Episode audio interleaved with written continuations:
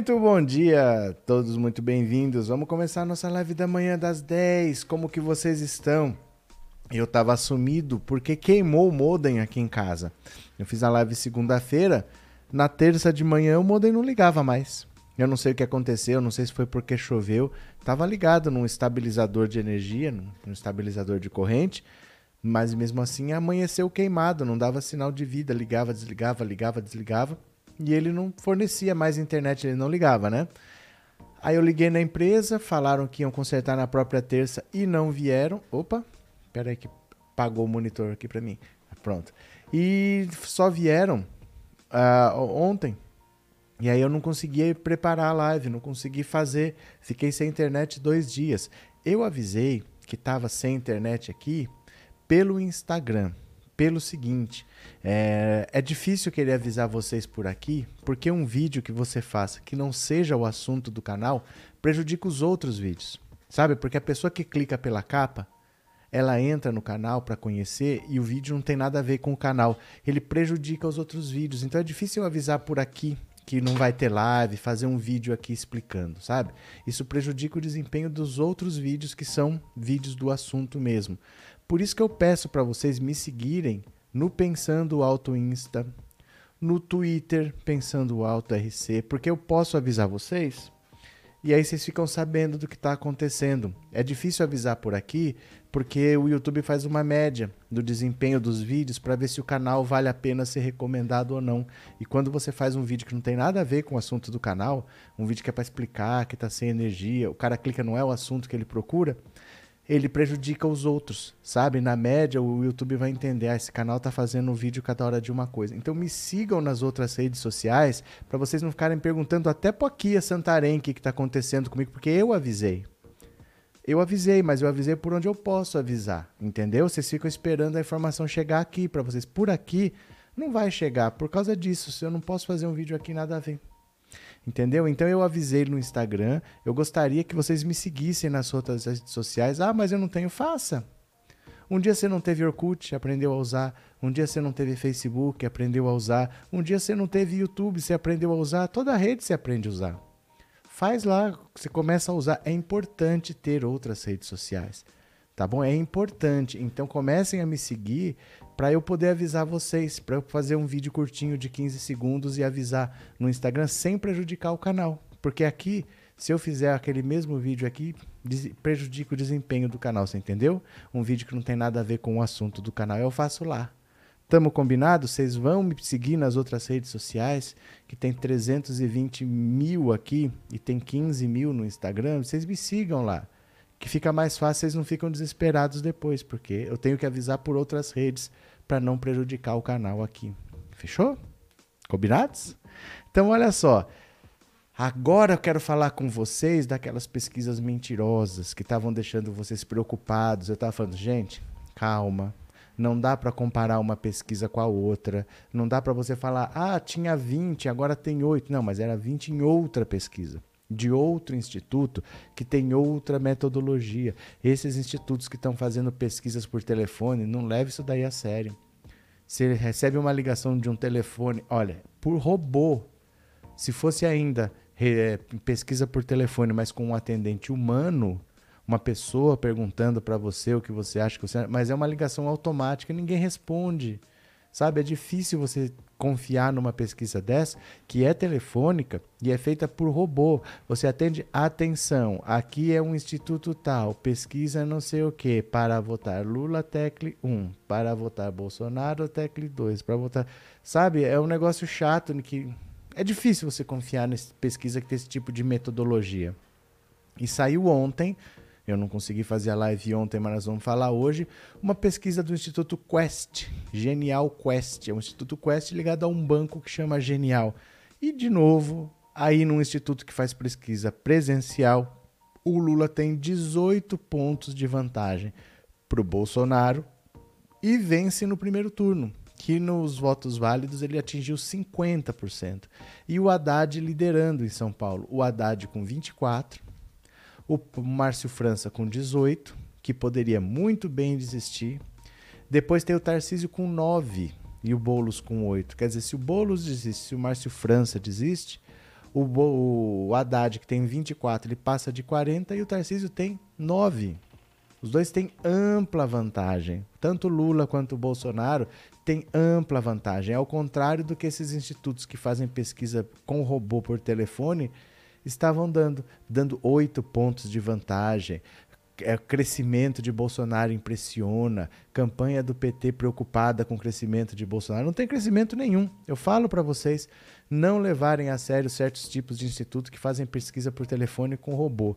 Agora ser uma pesquisa séria e, de novo, Lula com uma margem muito grande na frente do Bolsonaro, que é o que a gente sabe que está acontecendo, viu? Gilda, mas no Instagram não achei a notícia, porque você foi depois, provavelmente. Assim que acabou aqui, eu caí. Mas nos stories lá em cima, é que assim, ó. Você tem que entender uma coisita muito simples que eu vou explicar bem fácil para vocês, ó. Olha. No Instagram tem duas coisas diferentes. Uma coisa são as postagens do canal, que são essas daqui. Olha. Opa, pera lá. Deixa eu mostrar aqui para vocês. Olha. Isso aqui são as postagens. Opa, aqui, ó. As postagens do canal, os vídeos do canal. Isso daqui é para ser eterno. Isso aqui é para ficar aqui. Outra coisa são essas bolinhas aqui em cima. Isso aqui é para ser 24 horas só. É para dar uma notícia só para informar. Depois de 24 horas ela desaparece. É aqui em cima que você procura. Mas fica ali por 24 horas. Entendeu? Se não teve live na terça e você entrou na quarta, você não acha mais. Então tem que ter o hábito de frequentar. Ah, mas por que será que ele não apareceu ainda? Você vai, vai lá dois dias depois, já não tem mais. Tem que ter o hábito de frequentar, você entendeu? Ou usar a rede social do jeito que ela é. É, são coisas. Vocês precisam usar as redes para se acostumar com a ferramenta, entendeu? Olá, Mimi, não leu O Pequeno Príncipe em Li.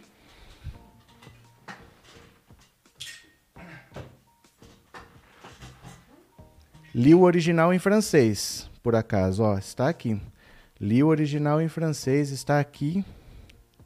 Li sim. É que assim, a gente avisa.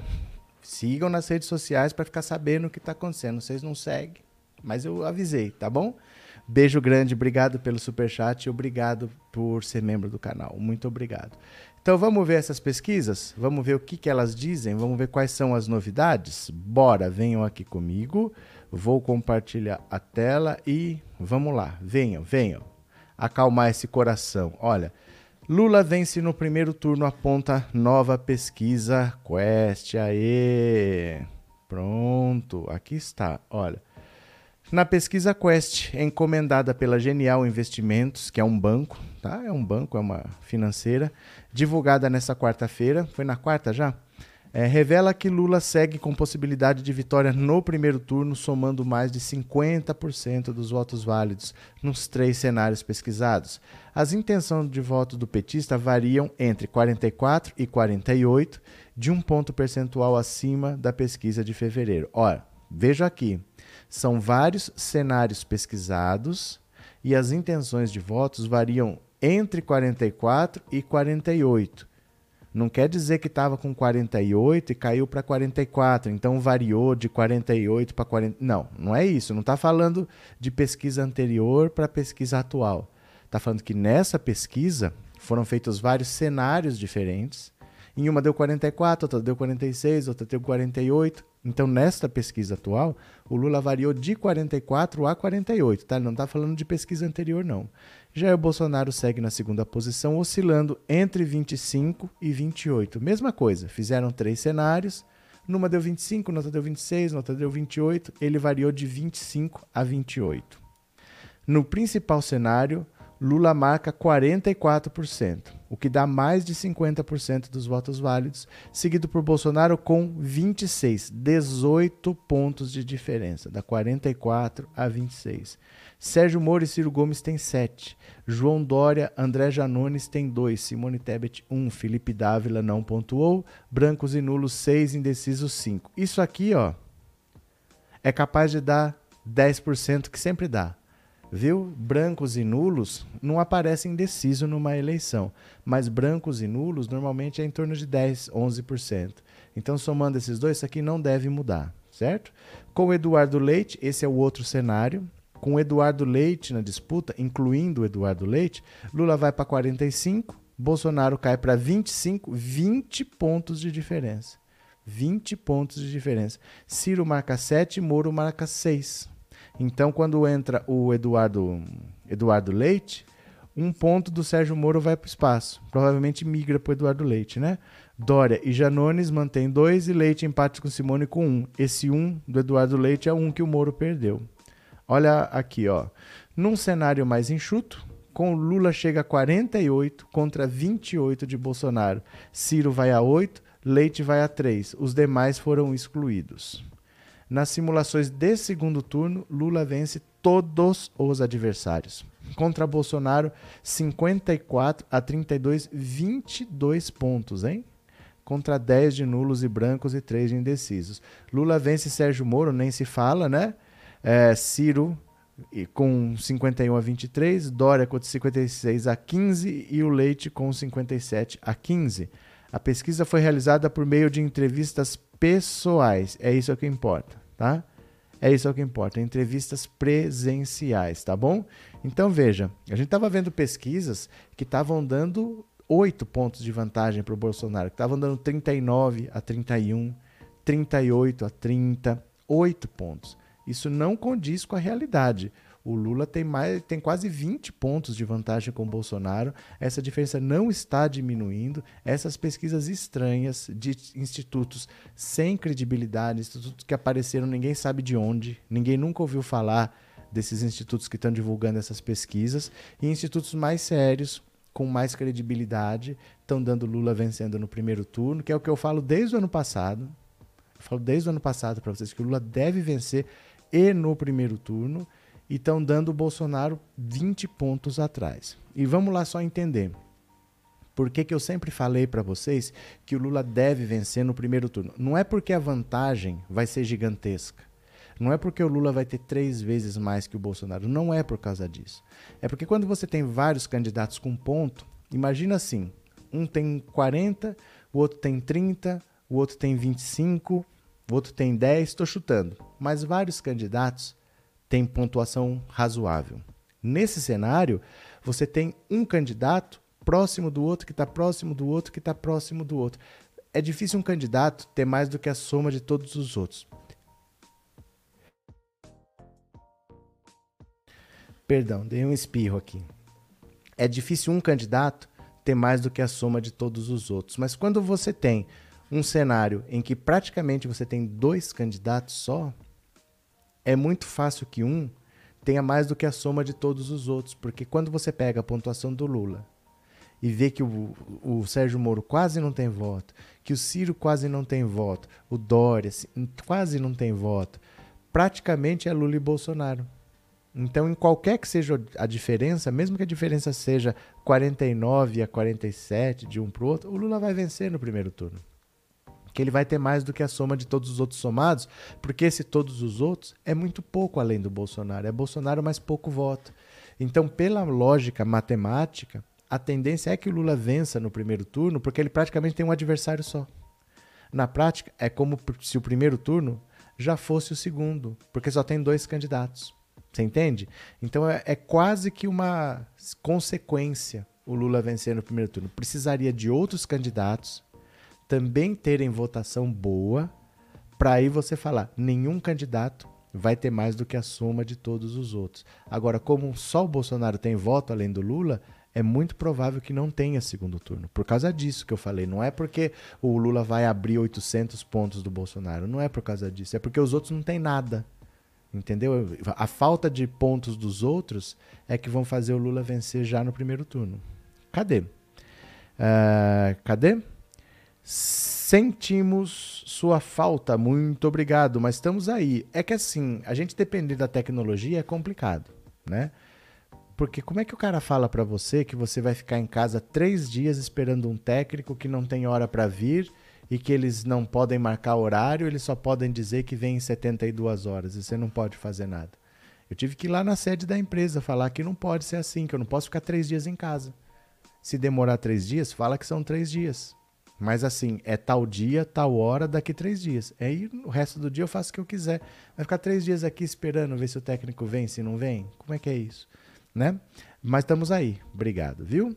É, Henrique, obrigado pelo superchat, Henrique. É, bom dia. À noite farei um pix pro canal? Mas responda. Ah, tem uma condicionante. Haverá desistências na corrida à presidência? Moro vai arriscar a ficar sem mandato? É que assim, Henrique, não é que vai ter desistência do Sérgio Moro, é que todo mundo que está em torno do Sérgio Moro está desistindo. Ele praticamente vai ficar a pé. O MBL já desistiu. Já vai sair do Podemos, porque o clima lá ficou insuportável. E o Podemos, ele não tem interesse em eleger o Sérgio Moro, porque eles são um partido nanico. O dinheiro que você tem para a campanha é proporcional ao número de deputados que você tem. Quanto mais deputados, mais dinheiro. E o Podemos é um partido nanico que tem 11 deputados. Então eles têm pouco dinheiro. Aí você acha que o pouco dinheiro que eles têm, eles vão investir em eleger deputado para garantir mais dinheiro, ou eles vão jogar tudo numa campanha que não vai para lugar nenhum? Os próprios candidatos a deputado do Podemos não querem gastar dinheiro com a campanha do Moro, porque sabe que ele não vai ganhar. Ele não está conseguindo ganhar do Ciro, como é que ele vai ganhar a eleição? Então por que, que vai jogar dinheiro nessa campanha? O próprio Podemos não tem interesse em que o Sérgio Moro vença, porque ele sabe que não faz sentido ele torrar todo o dinheiro. Então eles não vão gastar. Eles querem é usar o nome do Sérgio Moro para a gente falar do Podemos, porque quem falaria do Podemos se não fosse porque o Sérgio Moro está lá? Podemos é um partido nanico, né? Só a gente só fala dele por causa do Sérgio Moro. Então eles só querem isso, visibilidade e não estão interessados que o Sérgio Moro vença. Ele vai perceber que ele está num barco furado. Nem o próprio partido dele quer a eleição dele, porque não tem tamanho, não tem estrutura, não tem dinheiro para isso. O Podemos não vai gastar dinheiro. Tentaram empurrar o Moro para União Brasil. União Brasil que não quis também. Não, ninguém vai gastar dinheiro na campanha de um candidato que não vai para lugar nenhum. Então ele vai ficar a pé. E uma hora ele vai perceber que é melhor ele sair para deputado, porque nenhum partido quer gastar dinheiro na campanha dele. Valeu, Henrique. Obrigado pelo superchat. Abraço. Cadê quem mais? Wesley, bom dia. Estava preocupado. Aconteceu algo? Aconteceu. Já expliquei aqui no começo, já expliquei no Instagram. Gente, me sigam no Instagram, porque é o lugar que dá pra gente dar um aviso rápido para vocês. Eu não posso fazer isso no YouTube porque prejudica os outros vídeos, tá? Fazer um vídeo que não tem nada a ver com os outros prejudica o canal. O YouTube deixa de recomendar se você faz vídeo aleatório assim. Então me sigam no Instagram porque eu avisei por lá. É muito chato a gente ter 300 e tantos aqui e lá ter 15 mil. Entendeu? Fa façam, façam o Instagram se você não tem. Aprenda a usar as redes sociais. Aprenda a usar. Você também não sabia usar o Orkut, você não sabia usar o Facebook, você não sabia usar o YouTube, você está usando. Façam o Instagram, tá bom? Cadê? Professor, bom dia. Será que o jogo desleal do bolsonarismo, mentiras e fake news pode atrapalhar o Lula? O TSE terá que intervir? Eu vou te mostrar agora, então. Vida proativa. Para quem tem medo do Bolsonaro aprontar alguma coisa e prejudicar o Lula, eu quero que vocês vejam esta notícia aqui. Talvez essa notícia, eu não sei qual que é mais importante. Se é a que dá 20 pontos de vantagem para o Lula, que é importante, ou se esta aqui é importante. É um dado importantíssimo para tirar essa dúvida de que será que o jogo desleal vai fazer o jogo virar? Preste atenção nessa pesquisa, leiam comigo. Olha. Pesquisa Quest: 74% dizem que voto em Lula é definitivo. Essa pesquisa fez o seguinte: você vota em quem? Eu voto no Lula, eu voto no Bolsonaro, eu voto no Ciro, eu voto no Sérgio Moro. Aí ela perguntou no seguinte: tem alguma chance de você mudar o seu voto? Vai, vai que aconteça alguma coisa aí e tal, a economia piore, a economia melhore, se o Bolsonaro der um auxílio de dois mil reais, se o, se o mundo acabar, tiver. Vai, será que você muda seu voto? Para todos os eleitores de todos os candidatos, ela fez essa pesquisa. O do Lula deu 74% das pessoas que dizem: o meu voto em Lula é definitivo, eu não mudo. E é o índice mais alto de todos é o eleitor que menos vai mudar o voto. Para quem está preocupado se o Bolsonaro vai fazer alguma coisa que prejudique o Lula, o voto em Lula é definitivo. Olha, detalhamento da pesquisa Quest Genial Investimentos divulgada na quarta revela que 74% dos eleitores que escolheram Lula confirmam que o voto é definitivo e não vão mudar de opinião. Então, isso que o Lula tem dificilmente muda. Segundo o levantamento, que mostra vitória do pré-candidato no primeiro turno, com 51,7% dos votos válidos, Lula tem o maior percentual de eleitores definitivos.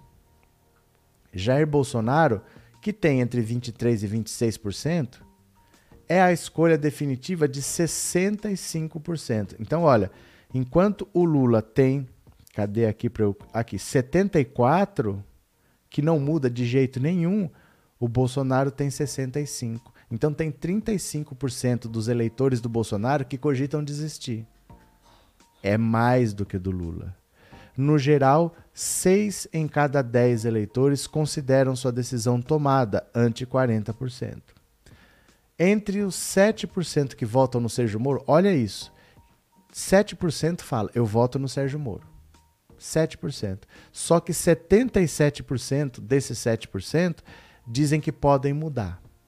Então, do Sérgio Moro, ele tem lá X milhões de pessoas, que dá 7% do total. Desses X milhões de pessoas, 70% acha que pode mudar. Então vai, eu voto no Sérgio Moro, ó, oh, mas se aparecer qualquer outra coisa aí, eu posso mudar sim. 70% dos eleitores do Sérgio Moro acham que podem mudar. Com Ciro Gomes, que tem os mesmos 7%, 38% se dizem convictos, não mudam, mas 62% dizem que pode mudar. Então aqui, ó, que eu falo para vocês, esse eleitor do Ciro Gomes, 60% pode mudar o voto. Então tem uma boa parcela, mais da metade dos eleitores, que de repente o Lula está quase vencendo no primeiro turno. Eles podem votar no Lula, por exemplo. Vocês estão entendendo a importância dessa pesquisa? Olha, o João Dória só tem 2%, mas dos votos do João Dória, 73% dizem que pode mudar. É o pior índice de todos. Não, é, é, pior, é, é pior, o pior de todos. É o pior de todos. O cara não tem voto e a maioria está pensando em mudar. Então vocês percebem a importância dessa pesquisa? Eu vou explicar de novo aqui para vocês. Olha, o Lula está vencendo no primeiro turno e 74% dizem que escolheram o Lula e confirmam que o voto é definitivo. O eleitor do Lula não muda. Ele está com o Lula, o Lula está vencendo no primeiro turno e 74% já falaram: não mudo, meu voto é esse, acabou. Com o Bolsonaro, não é 74%, é 65%.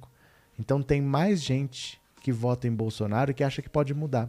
O voto do Bolsonaro, além de ser menor, mas ele tem menos gente que deu certeza que não muda.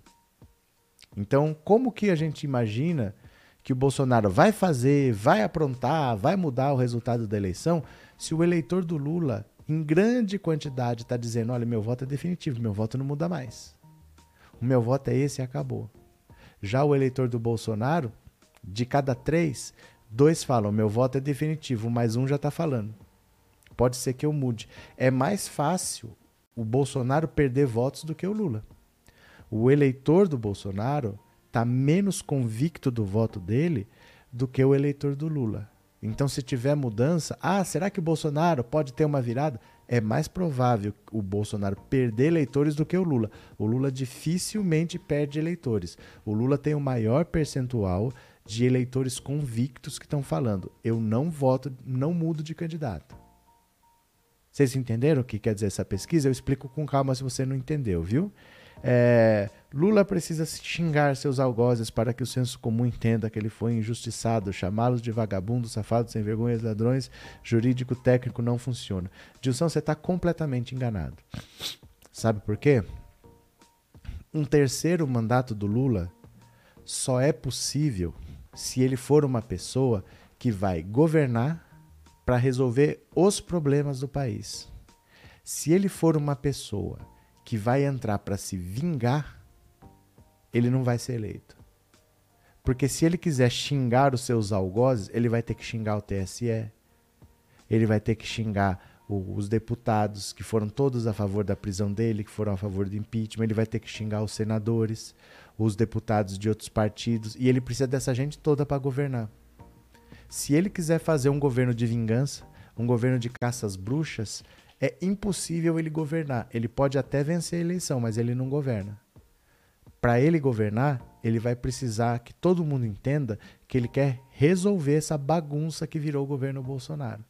E não que ele vai fazer uma caça às bruxas. Esse seu caminho é o caminho do ódio, é o caminho de quem pensa com o fígado e não com o cérebro. O Lula é exatamente o contrário, ele não é uma pessoa vingativa. O Lula, ó, vou mostrar uma foto aqui para você, tá? Ó. Mostrar uma foto para você aqui, ó. Ó. O Lula ficou preso 580 dias. Você sabe, né? Muita gente não mexeu um dedo para falar o processo do Lula é fraudulento. O processo do Lula é uma perseguição do Sérgio Moro. Um dos que não mexeu o dedo foi o Fernando Henrique. O Lula saiu da cadeia, o que, que ele fez? Ó, foi lá, apertou a mão do Fernando Henrique. Não apertar a mão porque não pode por causa da pandemia, né? Mas ele está lá conversando com o Fernando Henrique. O Lula não quer saber o que aconteceu, o que não aconteceu. Ele precisa de apoio para vencer a eleição, ele vai atrás do apoio. Ele não tem esse sentimento. Ah, ele tem que xingar, ele tem que falar, técnico jurídico não funciona. Não espere isso do Lula. Se você está pensando que o Lula é assim, você não conhece o Lula, tá? Ó, não conhece o Lula. Em vários momentos aqui, ó, você vai ver o Lula com o Fernando Henrique. Há divergências políticas, mas não há ódio, não há sentimento de vingança. O Lula saiu da prisão, foi lá e apertou a mão do Fernando Henrique e falou: Eu preciso de apoio para derrotar o Bolsonaro. E o Fernando Henrique vai apoiar. Então não espere esse comportamento do Lula. Se você gosta do Lula e pensa que ele é assim, você não conhece o Lula. O Lula não é assim, o Lula não é vingativo, o Lula não vai sair para xingar, para matar, para não, tem que ter ideia, eu vou mostrar pro povo. Não é assim que se faz política não. Não é assim que o Lula vai governar. Valeu? Cadê? Os eleitores do Lula não caem em fake news, muito difícil. O Lula não vai se igualar ao inominável, nunca vai acontecer isso. É que, Janete, a situação do país é muito grave. Situação é muito grave e vai piorar. Ó, deixa eu contar uma coisa para vocês. Deixa eu contar. Olha, é... a gente está numa situação econômica tão grave e que está cada vez mais grave porque o Bolsonaro não entende do que ele está fazendo. Ele não entende de administrar o país. O país está numa situação econômica grave e o Bolsonaro está piorando. Eu vou te dar o exemplo da energia elétrica. Era para ter um aumento de tarifa de energia grande esse ano. Porque essas empresas que fornecem energia, elas não decidem quanto que elas querem cobrar. Isso é decidido no contrato. Você faz o contrato, você forneceu energia por X, no outro ano, quanto que foi a inflação? Joga um tanto da inflação em cima e o preço sobe automaticamente, tem o índice certo. Mas o Bolsonaro não queria que a energia elétrica subisse muito. Só que ele é obrigado a pagar aquele valor. O que, que ele fez? Em vez de aumentar a tarifa, para a gente pagar um aumento, um valor maior, ele foi num banco, fez um empréstimo, ele está cobrando menos do que ele deveria cobrar, só que ele tem que pagar pela empresa por causa do contrato assinado. Ele está pagando essa diferença que falta com um empréstimo no banco. Então, ao invés dele dar um aumento que está no contrato, ele fez um empréstimo, não subiu o valor, aí o, o dinheiro que falta ele completou com um empréstimo. O que, que acontece o ano que vem? O Lula vai chegar com um ano que não teve aumento. Ele vai ter que dar o aumento dele, e vai ter que dar o aumento que o Bolsonaro não deu. Então vai ter um salto no valor da energia o ano que vem. Além disso, ele tem a dívida, ele tem um empréstimo no banco para pagar que o Bolsonaro fez. Isso tudo é bomba que vai ficar para o ano que vem. Vai ter uma energia de um, de um valor defasado, ele vai ter que aumentar o valor da energia e ele vai ter que pagar o empréstimo que o Bolsonaro está deixando para trás. Porque para não subir, ele pegou dinheiro no banco e deu para a empresa. E agora o próximo governo que pague. Então você entende como que o Bolsonaro tem uma situação grave que ele ainda piora? Outro exemplo, os combustíveis. O que, que ele está fazendo? Ele está tirando do valor do combustível que você paga na bomba, ele está tirando o PIS e o COFINS, que são dois impostos federais. O governo está deixando de receber um dinheiro, o PIS e o COFINS. Para quê? Para diminuir o preço da gasolina sem esses impostos e para não aumentar a inflação. Só que veja, eu tenho um carro. eu para mim a gasolina tá cara. E a gasolina cara é ruim para todo mundo, mas eu tenho condição de pagar. Mesmo sendo caro, eu vou ter que diminuir uma coisa ali, outra coisa aqui, mas eu tenho condição de pagar. Mesmo sendo caro. A minha irmã, mesma coisa. Tá caro. Pesa no bolso. Você sente a hora que você abastece. Mas ela tem condição de pagar. A minha, minha mãe também tem condição de pagar. Então ele está deixando de cobrar um imposto que é todo mundo que paga e vai para todo mundo, para beneficiar pessoas, por exemplo, como eu, como minha irmã, como minha mãe, que vão pagar um pouquinho mais barato, mas não precisa. Ele está deixando de pegar dinheiro desses impostos que o governo usa para me beneficiar. Eu não preciso. Se a gasolina está alta, ele tem que beneficiar quem vai no supermercado e vai sofrer com o aumento da inflação, porque o combustível alto aumenta o preço do transporte, aumenta o frete, aumenta o preço dos produtos. É para esse cara que é pobre que ele tem que pensar, não para em mim que tenho carro. Ele não tem que pensar em mim, tirar o imposto da, do combustível simplesmente que eu pago para diminuir o preço da gasolina e não ter inflação. Ele está tirando dinheiro que o governo vai ter para me beneficiar e eu não preciso disso. Quem precisa é o cara que ganha pouco, que recebe Bolsa Família, que está com aquele dinheiro da aposentadoria e que vai no supermercado. Então, ao invés de parar de beneficiar, em vez de beneficiar a classe média que tem carro, ele deveria ajudar quem precisa. Então, como é que a gente faz? Sairia muito mais barato ele dar um dinheiro a mais no Bolsa Família do que tirar o imposto da gasolina. Olha, eu sei que vai subir, mas toma aqui um dinheirinho a mais para quem precisa.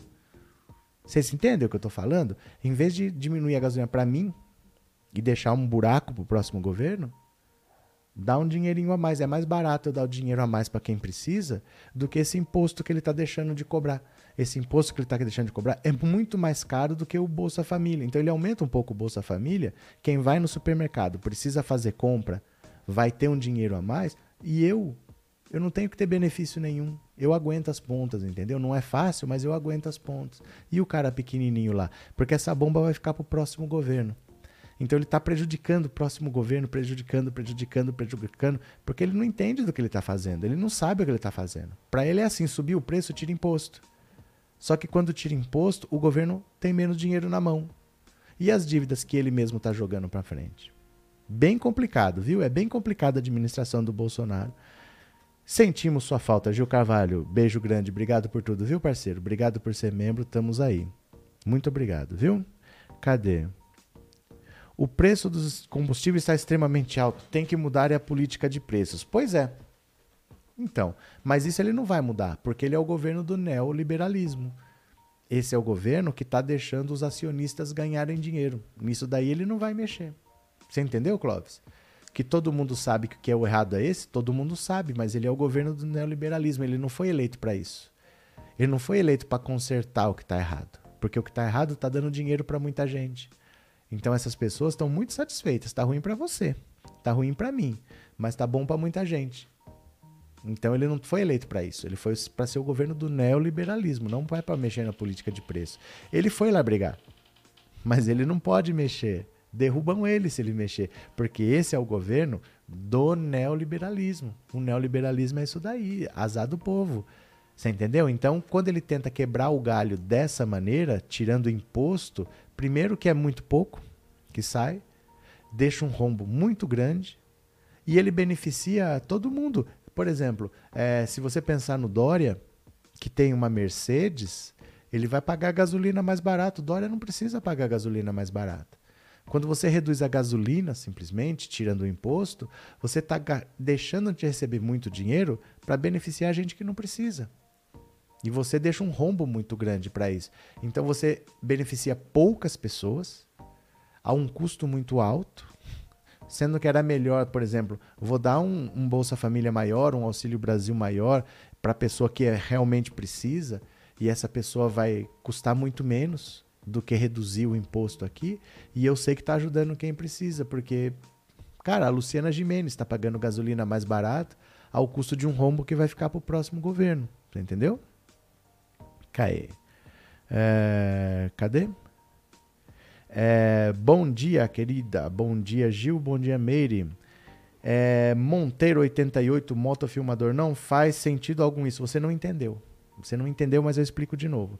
Diminuindo a gasolina, você contém os preços no transporte rodoviário. Sim, eu sei. E não somente do carro Eu sei. Mas o preço, a inflação, olha, entenda. Quando você aumenta o frete, você aumenta o preço dos produtos. Isso você compensa dando um dinheirinho para quem precisa. O que você não está entendendo é o seguinte: você vai ter um custo alto para dar um benefício pequeno para beneficiar a gente que não precisa. Essa inflação na ponta você pode compensar dando dinheiro para quem precisa, porque você está pensando no seu caso. Você está falando do preço, do preço, do preço, mas você está pensando no seu caso. Você quer gasolina mais barata? Eu também quero. Mas o que o governo está deixando de arrecadar não faz sentido. Era melhor você pegar menos dinheiro, aumenta para quem precisa, para quem é pobre de verdade, para quem não tem carro. A gente tem que pensar nas pessoas que não têm carro. Esses que são os pobres de verdade, que andam de ônibus, que andam a pé. Esses caras, ele vai sentir o problema lá no supermercado, como você falou.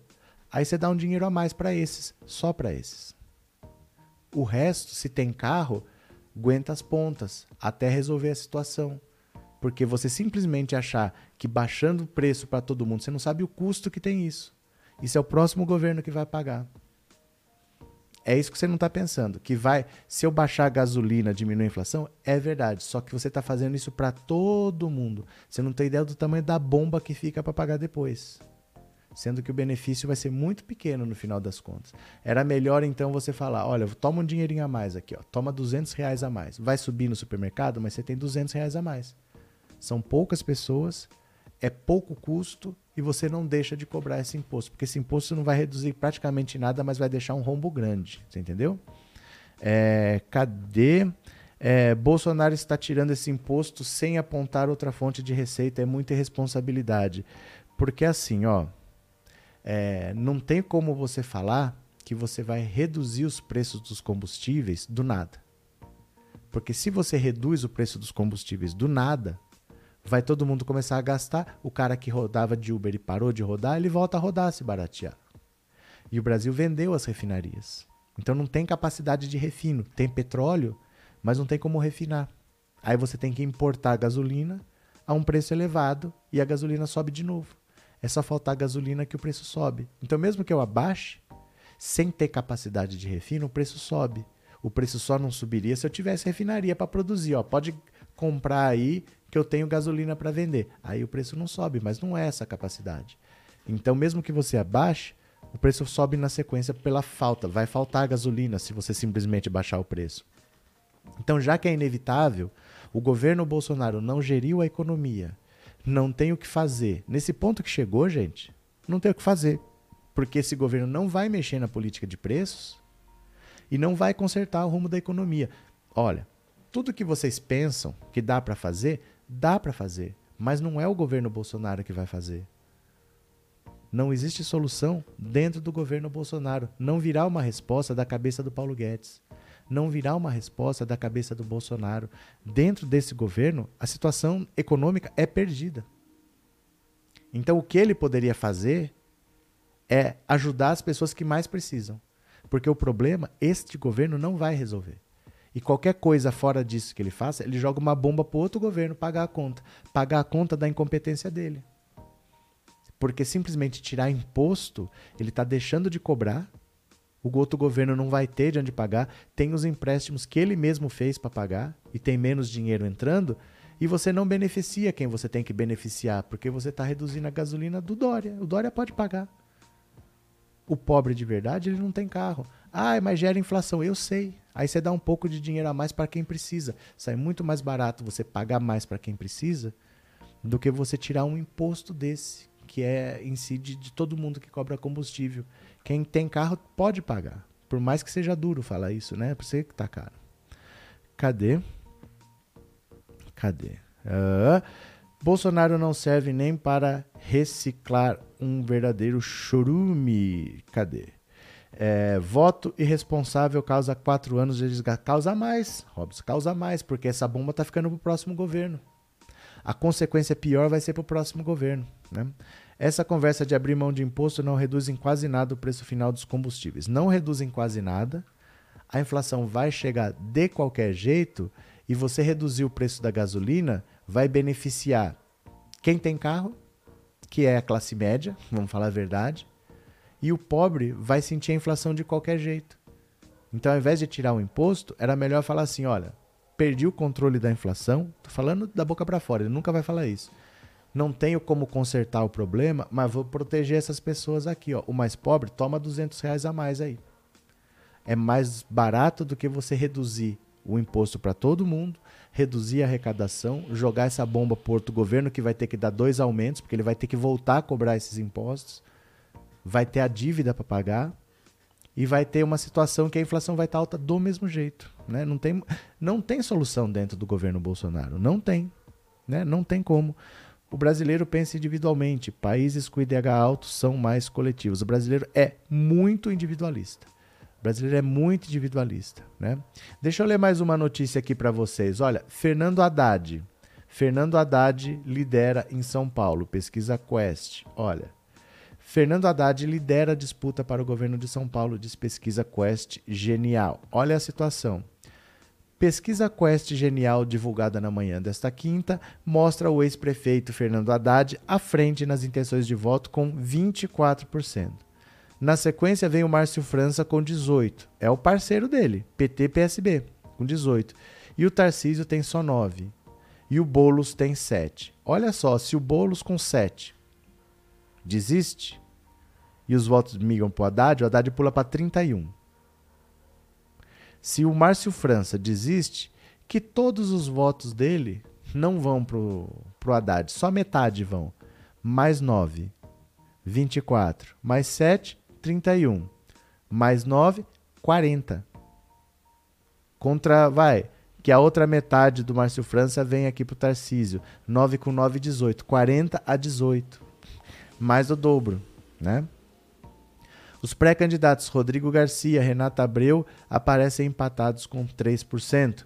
Vinícius Poá com 2% e o prefeito de São José dos Campos, Felício Ramute, e o ex-ministro da Educação, Abraham Weintraub, estão com 1%.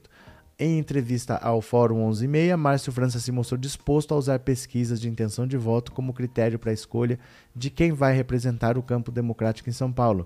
Pré-candidato do PSB, o ex-governador trava a formação de uma ampla aliança encabeçada por Haddad. Até mesmo Boulos já teria sinalizado que poderia desistir da candidatura caso o PCBista também abra mão da disputa ao Palácio dos Bandeirantes. Então o cenário é esse, olha. Você tem Haddad com 24, Márcio França com 18, Tarcísio com 9 e Bolos com 7. Tinha que o Bolos parar com esses 7 que não vão para lugar nenhum e disputar uma vaga de deputado, que o pessoal precisa. Esses 7 fazem o Haddad passar de 24 para 31. E aí o Márcio França pode desistir para ficar metade para ele e metade para o Tarcísio. Aí vai 9 a mais, 31, 40. E o Tarcísio 19, 9 mais 9, 18. Pronto, fica 40, 18. E o Haddad também fica nesse cenário com bastante chance de vencer no primeiro turno. Tá? Cadê? Cadê? É, muitos de esquerda não votam principalmente por ter que trabalhar muito, uma folguinha prefere pescar. Tem de tudo, né? Tem de tudo. Michele Neves, obrigado pelo super sticker e obrigado por ser membro, viu? Obrigado de coração, obrigado pelo apoio. Não é tirar imposto que prejudica a todos. O jeito de resolver o preço dos combustíveis é mudar um ministro liberal para um progressista que altera a política de preços. Para isso, só mudando o governo. É, não tem o que fazer. Não tem o que fazer.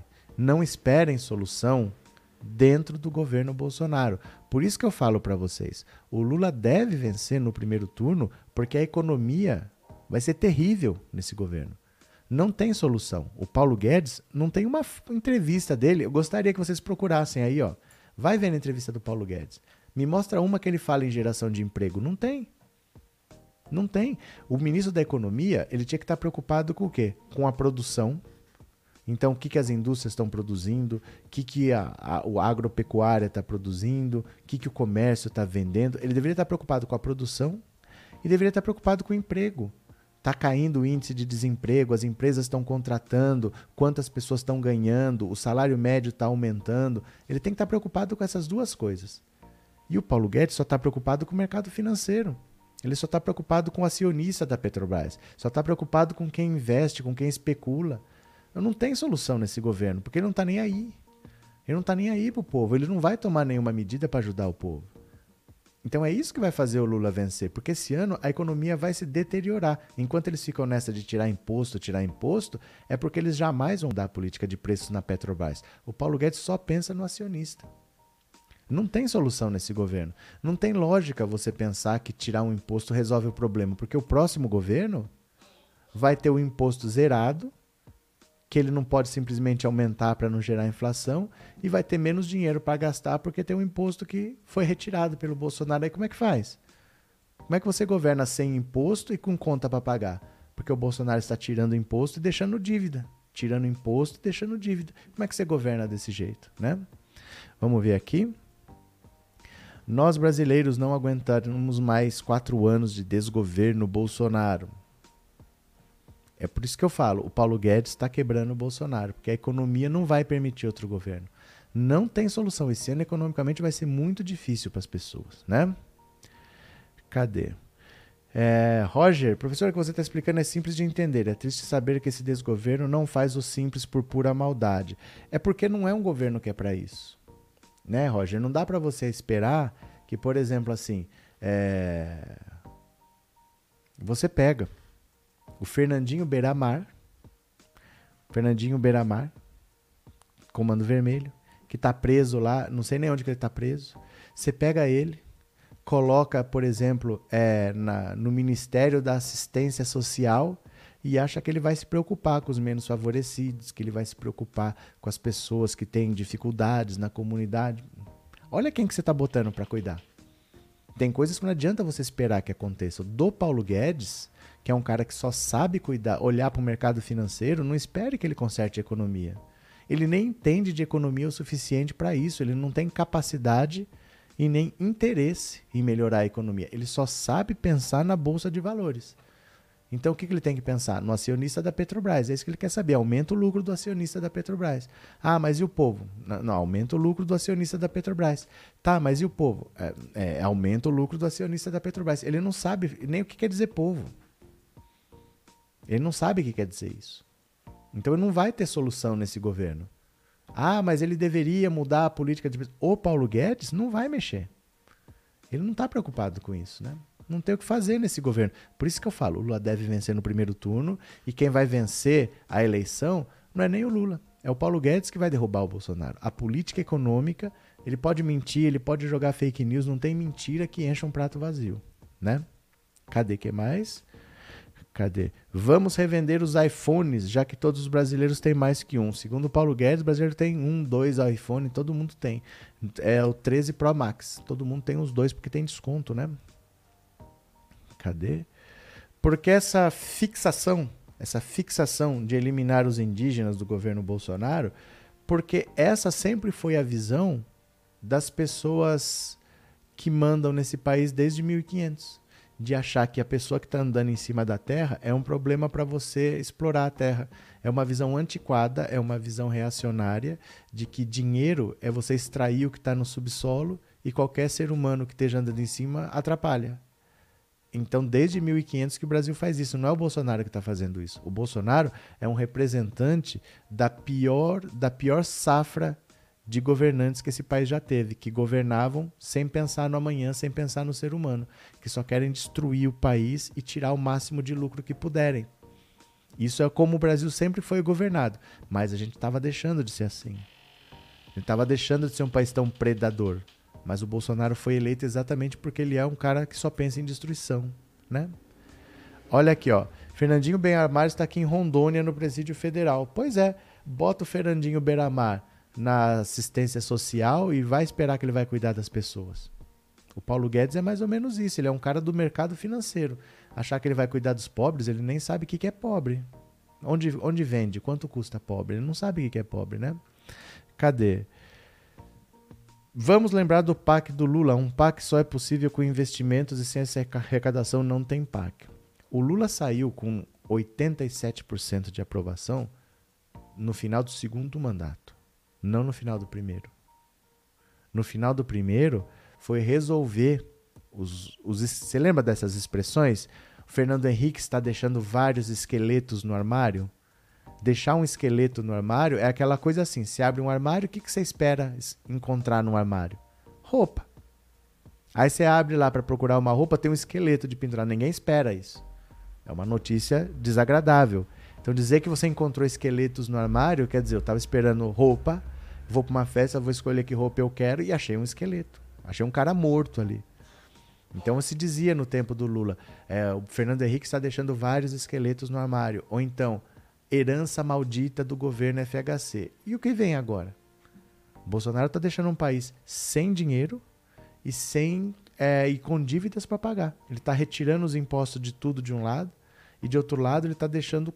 É, ele faz assim: ele tira o imposto para tentar baixar o preço. E aí o preço que ele não sobe, como ele tem que pagar porque ele tem contratos assinados, ele vai lá e faz um empréstimo. Então ele não tem arrecadação e para compensar ele faz o empréstimo e paga, fica a dívida lá no banco para pagar. Não tem muito como fugir disso, né? Cadê quem mais? Uh, é, Paulo Jeg é acionista, ele só está interessado nos próprios interesses, enfim, a Bolsa de Valores. O Paulo Guedes é um banqueiro, ele é o fundador do banco BTG Pactual. BTG, o G do BTG é de Guedes, aquele G.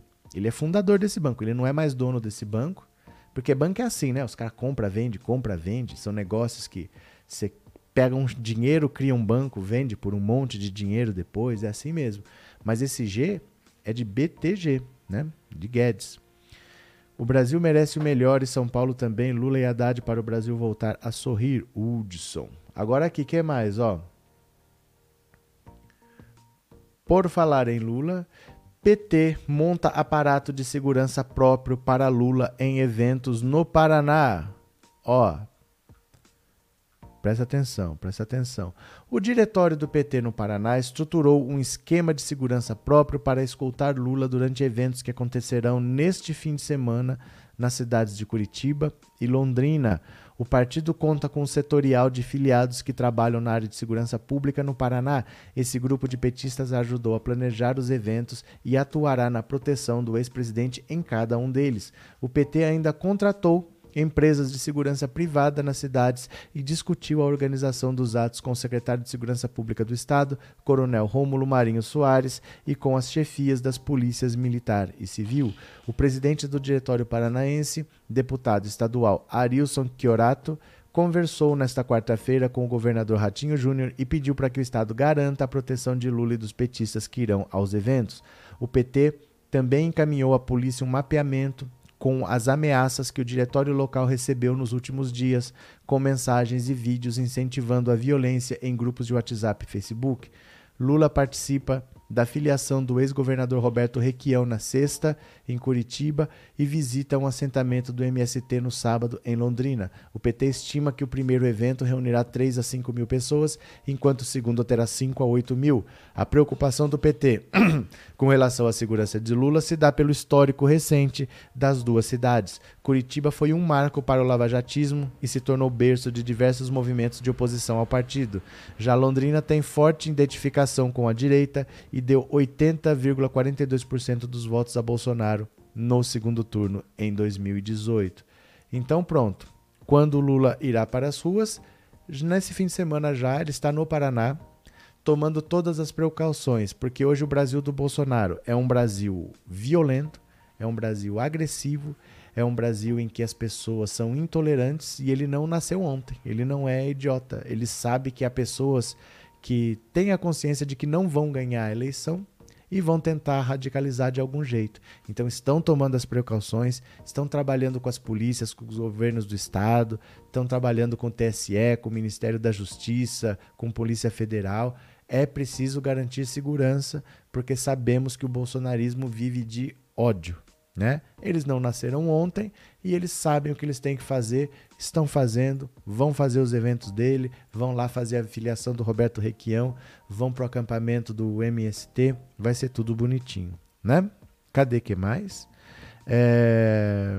Pronto. Professor, como pode um presidente da República falar que uma empresa como a Petrobras só dá dor de cabeça? É um verdadeiro imbecil. César, é... poucos países no mundo têm petróleo. A maioria tem que comprar de quem tem. Então, por exemplo, os países da Arábia Saudita, a Venezuela, a Rússia, são grandes exportadores de petróleo.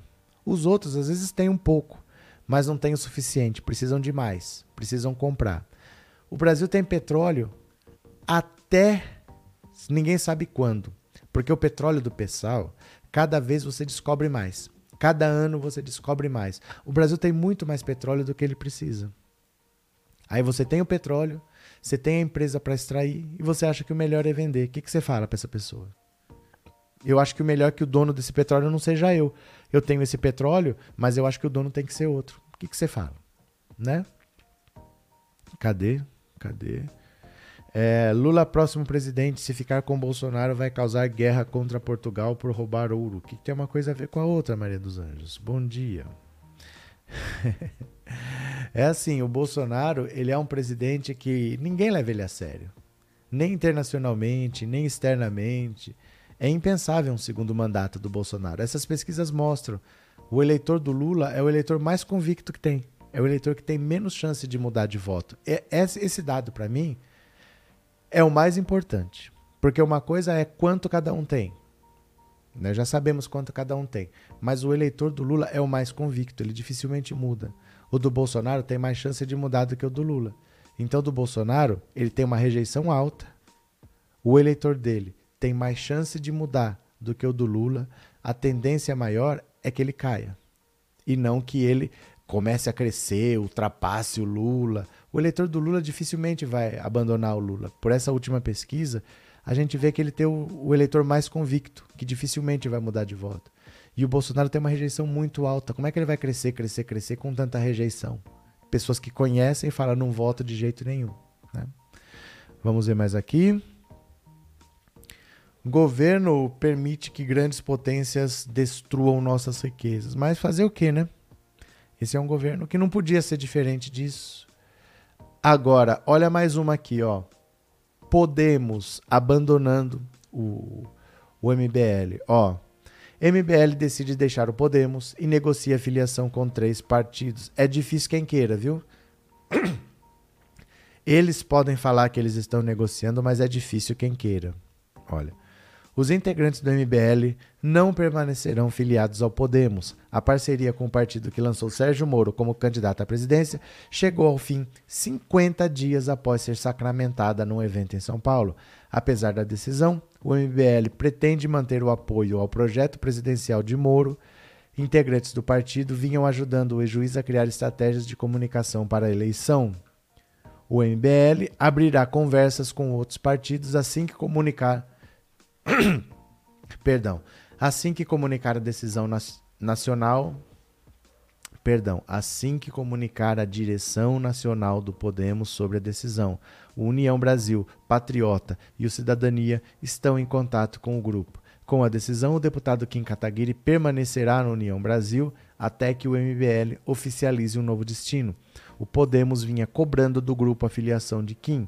O vereador Rubinho Nunes e a, ativista Adelaide Oliveira, candidatos à Câmara dos Deputados, pedirão a desfiliação ao partido. Também deixam o Podemos os quatro nomes indicados pelo MBL para a eleição de deputados estaduais: Amanda Vetorazzo, Cristiano Beraldo, Guto Zacarias e Renato Batista. O deputado estadual é, Renzi Ozzy Cuquier não se decidiu sobre a desfiliação. Cuquier se aproximou do MBL e tinha intenção de concorrer ao Senado pelo Podemos. A debandada do Podemos ocorre após o vazamento de áudios sexistas do Arthur Duval e a investigação também que esse cara aqui, ó, o Renan Santos, o cara que faz o Tour de Blonde, que ele tem sérios problemas de acusação de que tem empresa de fachada, dívidas com a União. O MBL está todo enrolado. No entanto, gente, olha. Hoje já é dia 17. O mês de março é o mês de transferências. Então, se eles estão querendo sair do Podemos, eles podem sair. Eles podem ir para outro partido quando eles bem entenderem. Mas para disputar as eleições, eles têm que estar tá no próximo partido, no partido que eles querem disputar as eleições, esse mês. Tem duas semanas para isso. Eles não podem pensar muito, negociar muito. E quem quer? Quem quer o MBL hoje? Ninguém sabe o que vai acontecer amanhã. Entendeu? Você chama o Kim Kataguiri hoje, ele já está sendo investigado pelo, pela PGR, pela Procuradoria-Geral da República, pelo que ele falou na live do Monark. Ele está sendo investigado hoje. O que, que vai acontecer com ele amanhã? Ninguém sabe. Você vai filiar esse cara? Você vai comprar um problema desse? Porque pode não dar nada como pode dar. No meio de uma eleição, você quer receber uma bomba dessa? Aí você gasta dinheiro na campanha do cara e o cara fica ficha suja, por exemplo. Como é que a gente faz, né? Ou então, por exemplo, os outros. Quem que vai filiar os outros? Porque tem o Fernando Holliday, tem uma galera para se filiar. Você vai filiar esses caras por quê? Eles têm duas semanas para decidir para onde eles vão e é difícil um partido que queira receber, porque ninguém sabe qual é o problema. Pode dar problema daqui para frente e eles não sabem qual. Né? Quando você sabe qual é o problema, você decide, eu quero ou eu não quero. Mas você não sabe qual é o problema. Você vai comprar um pacote fechado desse? Difícil, né? E aí o Sérgio Moro fica sozinho. O único apoio que ele tinha era do MBL, ele já não tem mais. O partido é contra ele, o partido não quer ele lá, o MBL já pulou fora, ele não encontrou um marqueteiro para trabalhar com ele, teve que ir na Argentina para trazer um marqueteiro. Bom dia, Antônio. A questão é o dinheiro que certos governantes levam por fora com a venda das estatais. Claro, né? Claro. Agora, você ter petróleo, ter empresa para extrair, achar que o bom é vender, sei lá, né? Cadê? Como disse o Marreco, os tontos do MBL. Agora ele sabia que eram tontos e apertou a mão e falou: vamos andar junto. E agora, né? Cadê? Bom dia a todos, bom dia Paulo Andrade. Cadê? Uhum. Cadê? Lula está como naqueles versos de Mário Quintana, nosso poeta querido aqui do Rio Grande do Sul. Todos aqueles que me prejudicaram passarão, eu passarinho. Bom dia, Suzana, bem-vinda, viu? Arrisque, dê tempo ao tempo, ouse, faça algo inesperado, tente algo inovador e não tenha medo. O não você já tem, arrisque-se, quem sabe alcance o sim. Hélio, o motivacional. O Partido Brasil, o Partido do Bolsonaro, recebe eles. O quê? Não, Ô Maria de Lourdes, presta atenção. O MBL estava junto com o Bolsonaro. Assim que o Bolsonaro foi eleito, eles romperam e eles estão há quatro anos atacando o Bolsonaro. O Bolsonaro não quer ver eles pela frente. Esses são os traidores do bolsonarismo. Eu vou explicar de novo. Eles estavam com o bolsonarismo e não estão mais há quatro anos. Eles estão há três anos de governo Bolsonaro tacando pedra no Bolsonaro. Quando o barco começa a afundar, os ratos são os primeiros que fogem. Eles pularam fora faz tempo. Pô, eles estavam com o Sérgio Moro. Você acha que ele, o Bolsonaro vai receber o cara que estava apoiando o Sérgio Moro? Por que, que eles estavam apoiando o Sérgio Moro? Porque eles são rompidos com o bolsonarismo. Não. Não, é, isso é o que com certeza não vai acontecer, Maria de Lourdes. Isso é o que com certeza não vai acontecer, viu? É, esses tontos do MBL têm alguma relevância se ficam juntos, mas como cada um vai procurar um partido, o MBL vai voltar para o túmulo. O MBL acabou. O MBL acabou, não existe mais um movimento Brasil Livre. O que existe são esses caras aí que vão tentar se encaixar, mas é difícil quem queira, porque é sinônimo de problema, é sinônimo de encrenca. Ninguém sabe o que vai acontecer com eles. O, o presidente do MBL lá, o Renan Santos, está sendo investigado. O Mamãe Falei, ele já saiu do MBL, ele não vai nem estar tá junto mais com esses caras. O Kim Kataguiri está sendo investigado também. Complicado você receber esses caras, né? Porque o que, que, que, que vai acontecer em agosto? O que, que, vai acontecer em julho? O que, que, vai acontecer em setembro? Pode vir uma decisão lá da PGR que o Kim Kataguiri cometeu um crime e tal, porque naquela live ele falou não sei o quê. Você vai comprar essa briga? Você vai gastar dinheiro na campanha do cara? Né? Vamos ver. Tenho certeza que com a nossa ajuda Lula vencerá 13 presidente Maria de Jesus. Ai, cadê? Sérgio Moro conhecendo como o marreco de Curitiba, ele Sérgio Moro já era. Pronto esta, as estatais são privatizadas, mas o povo não vê a cor do dinheiro. Não vê a cor do dinheiro nem antes de privatizar e nem depois. Porque você poderia, por, né? Olha, eu vou vender. Tá aqui o lucro. Vamos dividir pelos brasileiros. É uma possibilidade. Ou então, não vou vender. A estatal está aqui e vai vender gasolina a um preço justo. Não quero saber o que acontece lá na Europa, vou vender pelo preço justo. Mas não, a estatal está aí arrancando teu sangue, arrancando teu suor, e se vender você não vai ver a cor do dinheiro dela também, né? Cadê? Eu não mando na Petrobras. Aqui em Brasília estamos chateados. É, mas é que você não manda, mas a pessoa que manda é um representante seu, é um representante meu, é um representante de todo mundo. O presidente representa todo mundo. Se ele quisesse mudar, o presidente não quer mudar, ele muda o presidente, o conselho da Petrobras não quer mudar, ele muda o conselho, é ele que nomeia. É que ele é o governo do neoliberalismo, não é ele que vai querer isso, né? Então quem manda gostaria de baixar os preços, mas ele, dentro da lógica neoliberal ele não pode fazer isso, né? Cadê? A mesma coisa que aconteceu com eles vai acontecer com o partido de Bolsonaro. É nós 13 Maria de Lourdes, tá certo. Neide, professor, pode fazer uma colinha com os números da bancada do PT de ponta a ponta? Você quer dizer o quê? Se no dia da eleição você pode levar uma colinha? Pode. Se você quiser fazer, você pode fazer. Agora, eu não sei se você está perguntando se eu poderia fazer uma colinha. Eu não posso fazer porque eu não sei de que estado você é. Então, de cada, cada um vai ter o seu estado. Cada um tem que escolher o seu deputado federal, o seu deputado estadual, o seu senador, o seu governador. Então, em cada estado, você tem que fazer a sua cola. Né? Mas você pode, você pode fazer e você pode levar. Não tem como eu fazer uma cola para todo mundo, porque cada estado é, é diferente, né? Mas você pode fazer, pode levar, pode. Né? Bom dia, Luísa Gonzaga. Estamos juntos, Lula presidente. Brasil com reserva de potássio para 85 anos em diversos estados. Bozo quer abrir estação nas terras indígenas. É porque assim, Elias, não precisa extrair potássio para ter fertilizante. Se você não tem, você compra. É só comprar. Se você não tiver, ó, oh, acabou o potássio, você vai usar outro tipo de fertilizante, vai comprar de outro país. Você não precisa destruir terras indígenas, você não precisa matar indígenas para isso. O Japão praticamente não tem recurso natural. O Japão praticamente não produz nada, não extrai nada. É um país pequeno, é um país com poucos recursos. A maior parte é uma montanha desgraçada que não dá para fazer nada, mas é um país rico. O importante é o povo ter educação, é ter o trabalhador extremamente especializado, é ter uma indústria de ponta. E o que você não tem, você compra. Você não precisa é, matar todos os indígenas para extrair ferro. Você compra ferro. Isso é barato. Nenhum país fica rico vendendo matéria-prima. Nenhum país fica rico porque tem potássio. Nenhum país fica rico porque tem ferro, porque tem cobalto, porque tem sei lá o quê.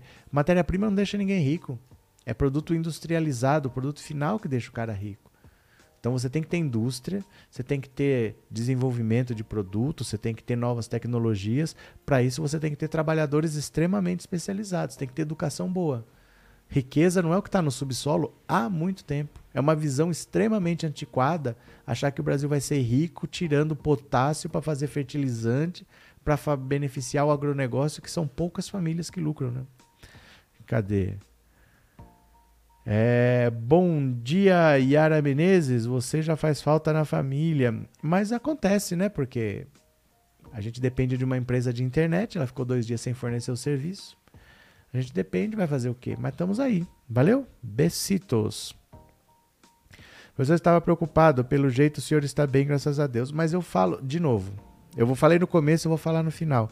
Não dá para eu avisar por aqui o que acontece, porque o YouTube recomenda o canal dependendo de várias coisas. Ele vê quanta gente clica num vídeo, quanta gente gosta daquele vídeo, quanta gente compartilha aquele vídeo. Se eu posto um vídeo aqui explicando, gente, queimou o roteador, tô sem internet, ele derruba o canal.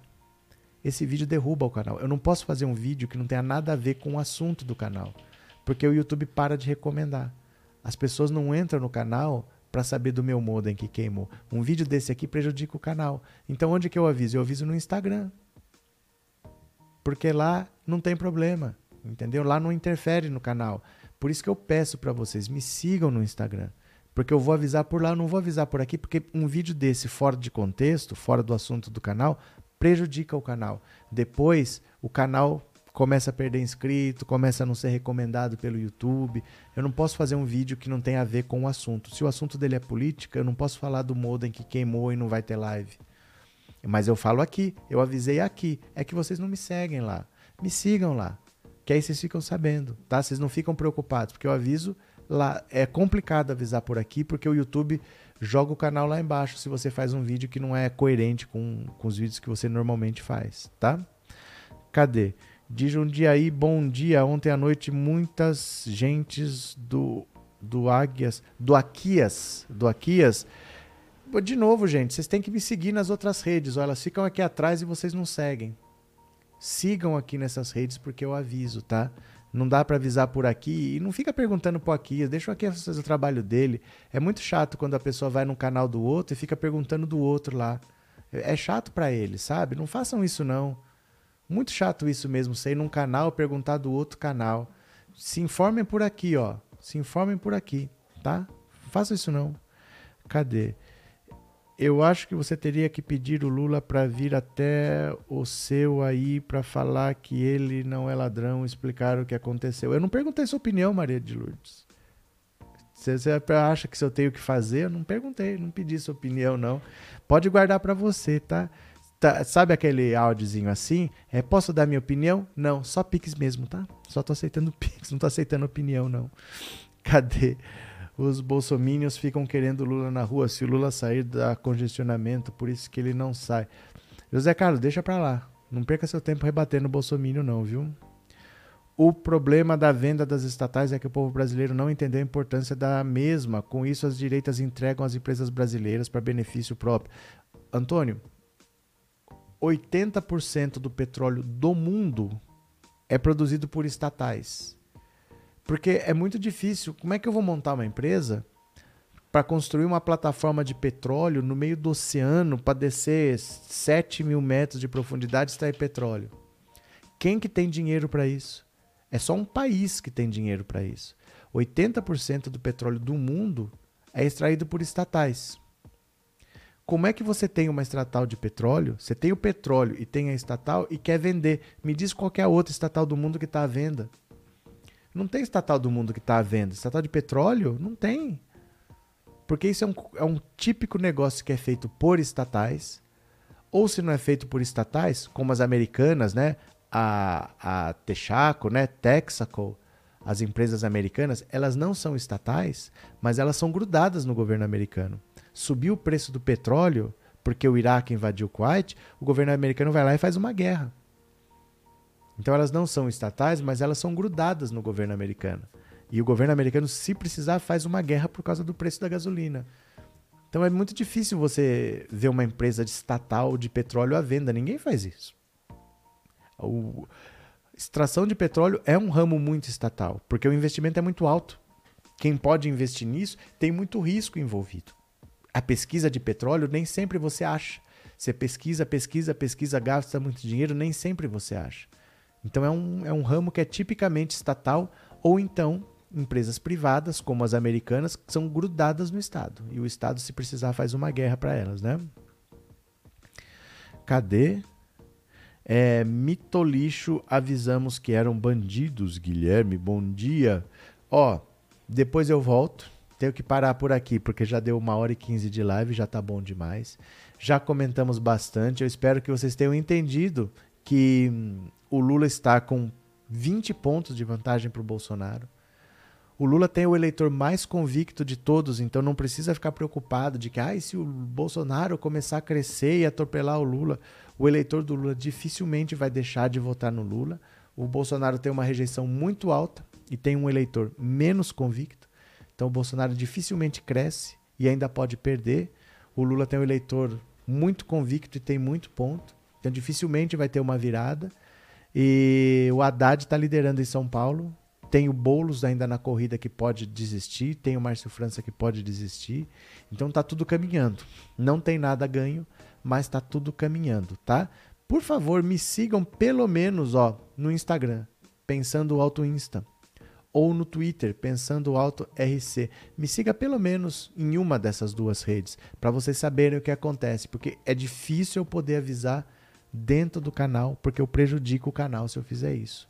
Tá? O canal com um vídeo fora do tema, o YouTube para de recomendar o canal depois. Então, sigam nessas redes sociais para eu poder avisar vocês. É muito. É, eu sinto que falta um caminho para eu falar com vocês, porque tem 320 mil pessoas para eu avisar e só tem 15 mil no Instagram, tem 7 mil no Twitter. Usem outras redes sociais. Ah, eu não sei usar. Vai aprender. Você aprendeu a usar o YouTube, você aprendeu a usar o Facebook, você aprendeu a usar o Orkut, você aprendeu a usar o WhatsApp, você vai aprender. Não tem nada que te impeça, não. Tá bom? Beijo grande, meu povo. Cadê aqui?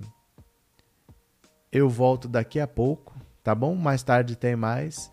Beijão e obrigado por tudo. Valeu. Tchau.